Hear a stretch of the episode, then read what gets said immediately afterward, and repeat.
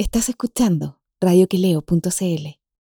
Mientras intentó configurar su cuerpo en los jirones de luces a manotazos que la desnudan, girando bamboleira en la disco Gloria de Orcón, donde tantas veces el dueño la sacó a punta de bota texana por espantarle la clientela con los escándalos. La Babilonia otra vez empelotándose, otra vez en cuero sobre la pasarela de la barra, casi incidental, como si el deslizarse de la falda o el paracaídas del sostén fuera un placer privado, un blando retorno a esa gruta de virgen tercermundista. Creyéndose la Venus de Botticelli entre las conchas de mariscos que le arrojan los pescadores para que se alimente. Caminando entre los autos, vestida solo con una copa en la mano, justo al ocaso de la tarde cuando la comunidad política que se compró casa en Caucau saca a pasear al perro. La familia política que comenta los últimos virajes de las presidenciales, mientras acarrean sacos de machas y limones a los autos japoneses. Las señoras políticas que hacen sonar sus pulseras de plata, mientras hurguetean los cachivaches artesanales que se amohozan al vaho salobre de la caleta. Los caballeros políticos en guayabera y short, comprando el whisky para tomárselo en Cachagua o en las cabañas aeronáuticas de Caucau. Una playa semi-privada donde el perraje se descuelga por andamios y peñascos, y el jet renovado arrastra los pareos franceses por escalinatas de piedra al ritmo de la celulitis. Tal vez un indefenso desnudo llamado Babilonia, acurrucando su preñez de anonimato provocar alarma. Los continuos reclamos de los vecinos al comisario. Por los niños chicos, ¿sabe? Está bien si uno tiene una terraza privada para un bronceado parejo, ¿me entiende? Pero eso de pasearse como Dios la echó al mundo, como si no le importara nada, aunque la metan a la cárcel, de celda en celda, una y otra vez, no se cansa de empilucharse aun cuando estaba embarazada y la tuvimos que llevar al juzgado de Limache por ofensa a la moral. Y cuando la jueza le preguntó de quién es el niño, ella apuntó a mi cabo la sinvergüenza. Ella que se mete con toda la caleta, que no sabe si es viejo, joven, pescador, artesano o payaso de circo. Ella que se lo toma todo y borracha como está se le ocurre bailar y se nos encarama pilucha al techo del furgón policial y cuesta un mundo bajarla porque todos le hacen barra y uno parece tonto tratando de agarrarle los talones. Por eso pusimos el cartel y escribimos que la señorita Babilonia, que no se sabe su nombre, queda expulsada del balneario. Y nadie dijo nada. Nadie se hizo cargo. Porque hasta los hippies con su paciencia oriental ya los tenía hasta el cintillo. Entonces todo quedó en calma y la Babilonia desapareció en el camino a Viña, inaugurando el primer exilio en democracia. Muchas cosas ocurrieron desde que se marchó. Varios cadáveres mancharon de yodo el Océano Pacífico y tuvieron que pedir refuerzos policiales para contener lacrimógena viva a los patos malos, que hacían su agosto colgando las pitucos de viña. Los niños ricos que dejan su oso de peluche durmiendo para contaminarse en la cloaca de Orcón. También regresaron en gloria y majestad los colisas famosos. Las reinas del encrespado y el braching que se creía estaban bajo tierra tragadas por el SIDA.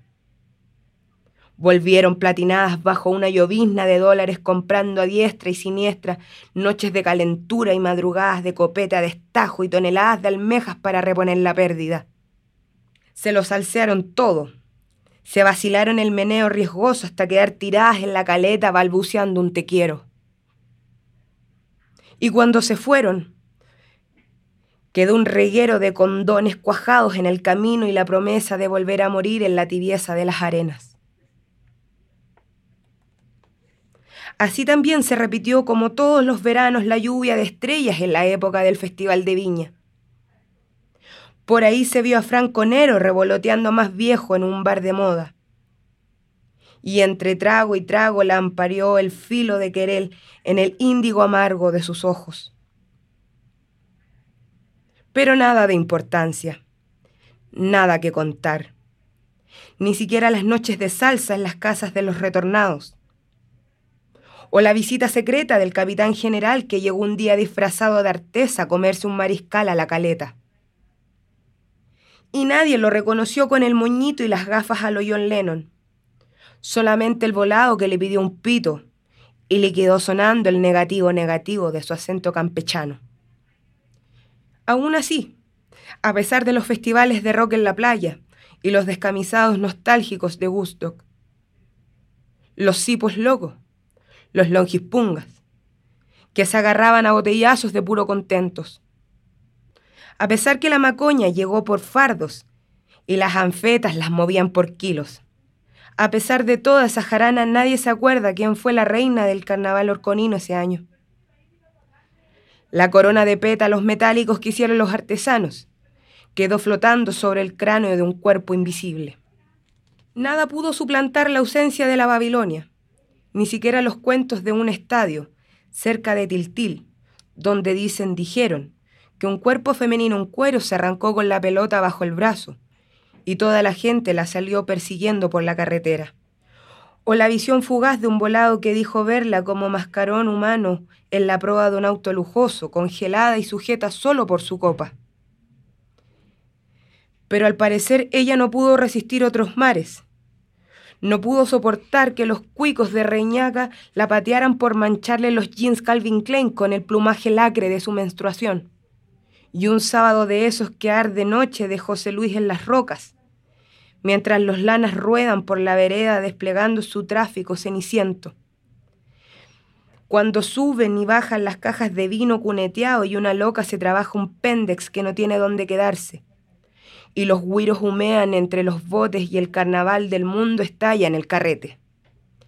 En plena disco gloria, la crujidera del techo, las vigas que ceden, las luces que estallan como un terremoto que se manda guarda abajo. Desde el cielo, en medio de un sartal de panos y fonolas plásticas, como la Monroe saliendo de una torta al revés. La Babilonia aterriza en lluvia de escombros al centro de la pista. Machucada y sonriendo tímida, disculpen la entrada.